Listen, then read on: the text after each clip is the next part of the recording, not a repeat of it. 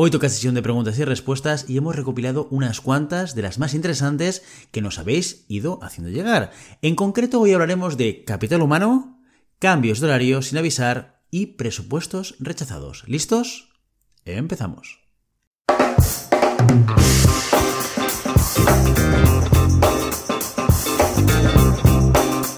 Bienvenidos y bienvenidas a Siempre Puedes Practicar Surf, el podcast de recursos humanos de Global Human Consultants. Hoy toca episodio de preguntas y respuestas.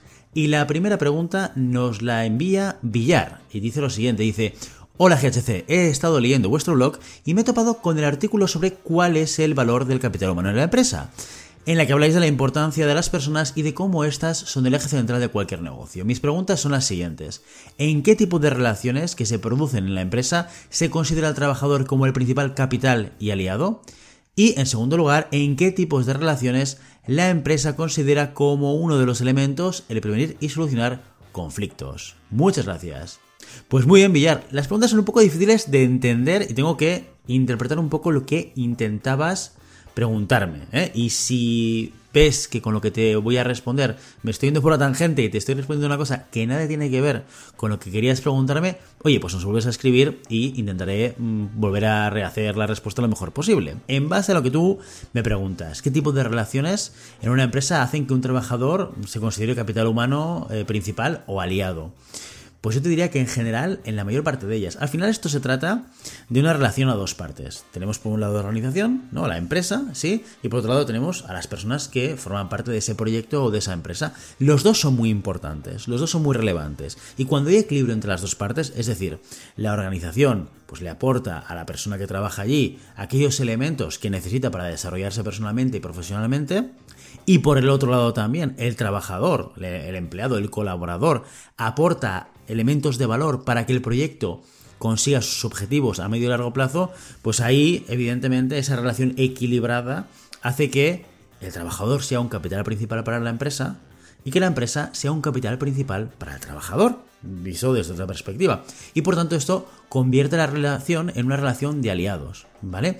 Pero claro, esto se da siempre y cuando ambas partes estén en este punto de equilibrio. No nos va a valer si la organización considera que los empleados son herramientas para conseguir un objetivo, por lo tanto no habrá implicación de buscar eh, ese, ese cubrir las necesidades de desarrollo, por ejemplo, ¿de acuerdo? O por otro lado, igual, si la otra contraparte, el trabajador, el empleado, pues también considera que bueno, está en la empresa pues para hacer lo mínimo posible y para eh, maximizar el esfuerzo que él entrega al proyecto y, ya está, pues no va a ser una relación equilibrada y no va a ser una relación de aliados. Por lo tanto, ¿en qué tipos de relación? Pues yo te diré en relaciones en las cuales se da este ganar-ganar, este win-win por ambas partes. ¿De acuerdo? Y también preguntas, ¿en qué tipos de relaciones la empresa considera como uno de los elementos el prevenir y solucionar conflictos? Pues claro, debería ser habitualmente o debería ser siempre en todas las relaciones. ¿Por qué? Porque en cualquier relación humana, siempre vamos a encontrar el elemento del conflicto, ¿vale? El conflicto es un elemento que aparece en nuestras vidas siempre que hay cambio, siempre que hay movimiento. Cualquier movimiento implica conflicto, ya sea desde el más absurdo el movimiento de caminar, implica un conflicto con todo lo que está a nuestro alrededor. Sé que es un ejemplo un poco que parece un poco tonto, pero al final pensad que todo aquello que estamos haciendo que hace que genera un movimiento, toda decisión que estemos tomando que cambie algo, genera un conflicto de mayor o en menor medida. Por lo tanto, no sé si tanto prevenirlo, que siempre que sea posible, pues es bueno prevenir esos conflictos, pero sí sobre todo solucionar y trabajar sobre la solución del conflicto. No tenemos que evitar los conflictos, no tenemos que esconder los conflictos, tenemos que intentar solucionarlos, tenemos que intentar gestionarlos, más que solucionarlos a veces, ¿eh? porque al final a veces no se trata de solucionar un conflicto, sino de encontrar ese punto de equilibrio en el cual el conflicto no vaya en contra de los objetivos que podamos tener, tanto a nivel personal como a nivel profesional, y si hablamos de empresa, pues efectivamente lo mismo. Solucionar conflictos, gestionar conflictos para seguir ayudando al proyecto a avanzar hacia adelante. ¿En qué relaciones debería ser un elemento para prevenir y solucionar los conflictos? Yo te diría que, en todo momento.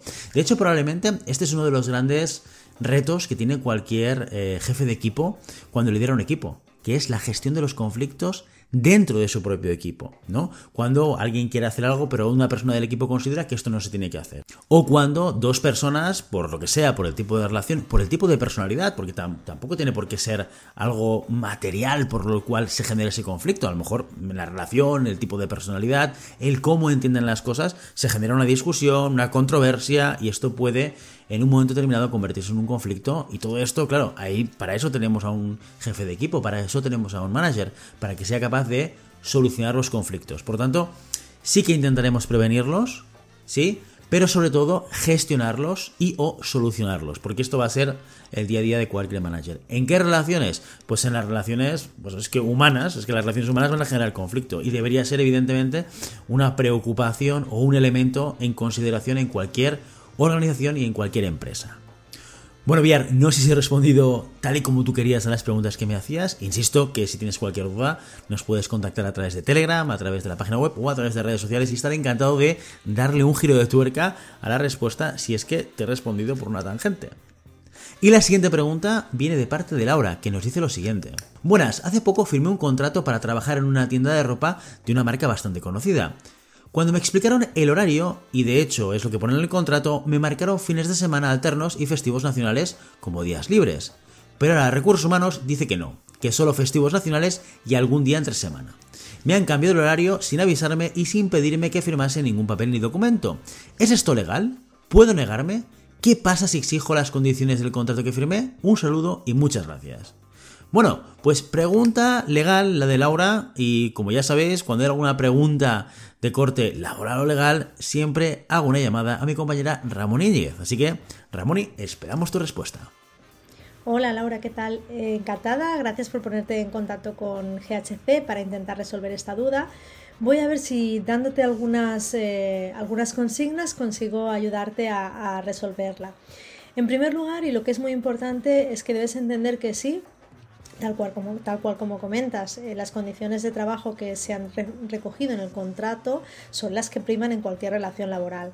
Por lo tanto, esto sí o sí es lo que tendrá validez. ¿De acuerdo? ¿Qué puede pasar? ¿Puede la empresa modificarte las condiciones tal y como lo ha hecho? Hombre, tal y como lo ha hecho no, pero sí que tiene derecho bajo algunas circunstancias y siempre y cuando concurran algunas eh, circunstancias técnicas o algunas condiciones técnicas, económicas o organizativas para la empresa productivas, tiene derecho a hacer una modificación sustancial de las condiciones de trabajo, que es el caso que nos ocupa y que viene recogido en el artículo 41 del Estatuto de los Trabajadores. Lo digo por si quieres consultarlo y ampliar tu información.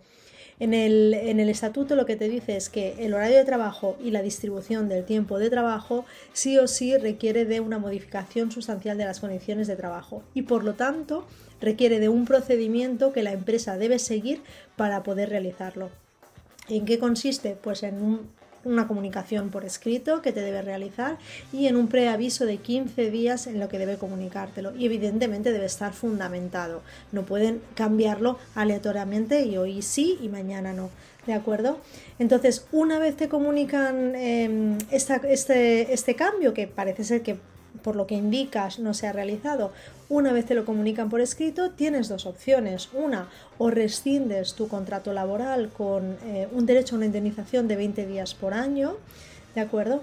O la otra opción es mm, seguir con las condiciones que te han dado nuevas y a la vez impugnarlas y por lo tanto ir al juzgado de lo social para intentar reclamar que te restituyan a, a tus anteriores condiciones, ¿de acuerdo?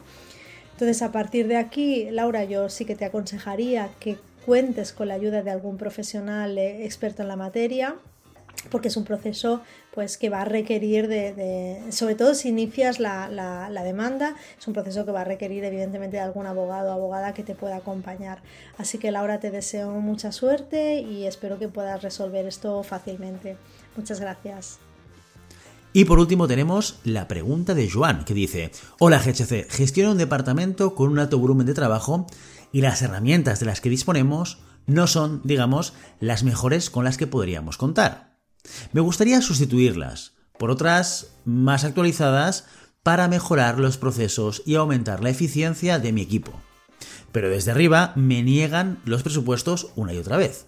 ¿Qué puedo hacer? Un saludo. Bueno, Joan, pues problema de persuasión interna. Te voy a dar dos soluciones a ver cuál te gusta más. Bien, Joan, la primera manera de abordar el problema que tienes entre manos es desde la perspectiva de la persuasión. Cómo yo soy capaz de explicar lo que necesito de manera persuasiva, convenciendo al otro para que pues, se invierta el dinero que yo necesito para esta herramienta que va a mejorar la eficiencia y la eficacia. Bien, primera pregunta que nos tendremos que hacer es ¿qué tipo de perfil tiene tu jefe o el gerente o el director general? ¿Vale? ¿Es una persona más bien relacional, más bien emotiva, más bien racional? Habitualmente, ahora voy a hacer un. Me lo voy a inventar, porque evidentemente no lo conozco, ¿vale? En general, los directores generales suelen tener perfiles bastante racionales, orientados a la acción, en los cuales, oye, dame razones y argumentos muy claros, muy directos, que yo pueda entender muy fácilmente, y no me metas con rollos, ni con maneras, ni de procesos, ni demás, ¿vale? Entonces, entendiendo el tipo de perfil que tiene tu gerente, vas a poder entender de qué manera debes comunicar ese, esa propuesta que tú estás haciendo, ¿vale? Si es este perfil, si es el perfil de persona hiperdirecta, racional y demás, tenemos que ir con elementos racionales detrás de la decisión, ¿sí? Como por ejemplo puede ser el hecho de cuánto dinero estamos ahorrando la empresa cuando invertimos en este tipo de herramientas. Y el dinero ahorrado puede venir por muchas vías. No sé a qué os dedicáis ni a qué se dedica exactamente tu departamento, pero no solamente debe implicar el aumento de productividad en otras cosas. Si yo soy más eficiente, mi equipo tendrá más tiempo para realizar o solucionar otros elementos dentro de la organización. Esta es una manera de hacerlo, una manera de verlo. Y eso te puede ayudar a orientar tu discurso. Pues mira, vamos a invertir X cantidad de dinero en esta herramienta porque si hacemos esto seremos capaces, una vez implementada, de poder no solamente hacer lo que hacemos ahora, sino hacer muchas más cosas e incluso incorporar nuevos indicadores de gestión o nuevos objetivos a nuestro departamento.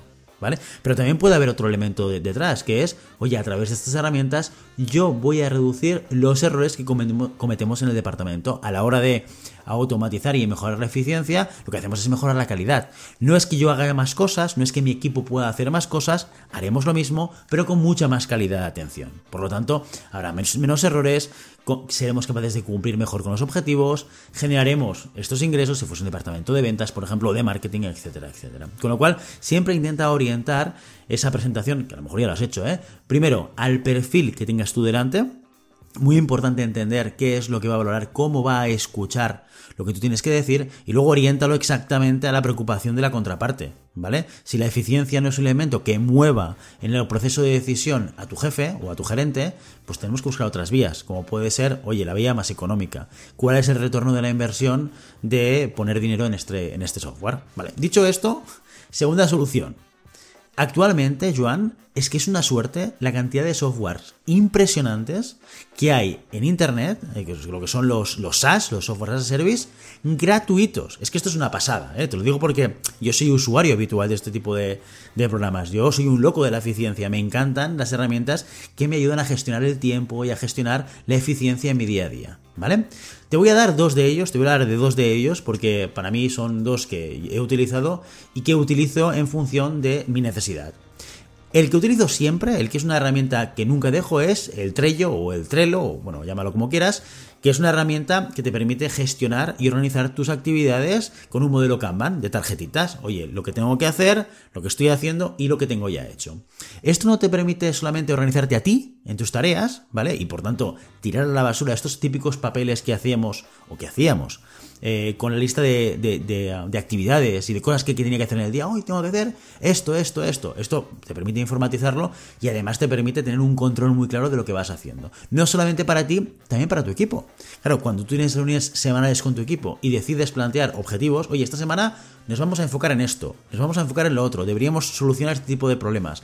Todo esto lo dejas registrado dentro del Trello y, cada vez que tengas una reunión semanal puedes hacer el seguimiento. Oye, ¿qué tal aquella actividad que dijimos que había que hacer? ¿La pudimos hacer sí o no? ¿Qué problemas tuvimos? Y así puedes hacer un seguimiento bastante ordenado, sin que te dejes nada de toda la actividad de todo tu equipo. Esto seguro, ya te garantizo, que mejora la eficiencia, mejora la organización y mejora la priorización de todo el equipo, ¿vale? Claro, lo tienes que complementar con mm, reuniones diarias, con reuniones semanales o con reuniones mensuales en función del perfil de la gente que tengas en tu equipo. ¿eh?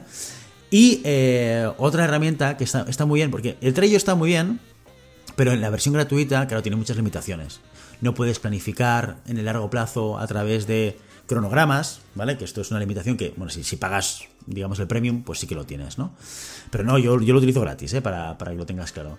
Eh, hay otro que sí que te permite hacer este tipo de planificaciones, que esto ya es para project management, para gestión de proyectos. Si tú pues en tu equipo gestionáis y lideráis proyectos, el Trello quizás te vas a ver a poco, ¿vale? Pero hay otro que se llama Gira, que de hecho es de la misma casa, que es de la casa Atlassian, eh, y es Gira, J-I-R-A, es un módulo dentro de Atlassian eh, que te permite gestionar proyectos. Tú creas un proyecto, lo planificas, le creas actividades, de hecho te queda hasta un Kanban muy parecido al que tú te puedes hacer entre ello, ¿sí? Para poder gestionar y asignar tareas y actividades a personas dentro de tu equipo. Está muy bien, es muy sencillo de utilizar tiene o tenía versión gratuita, yo la verdad es que hace tiempo que no lo utilizo.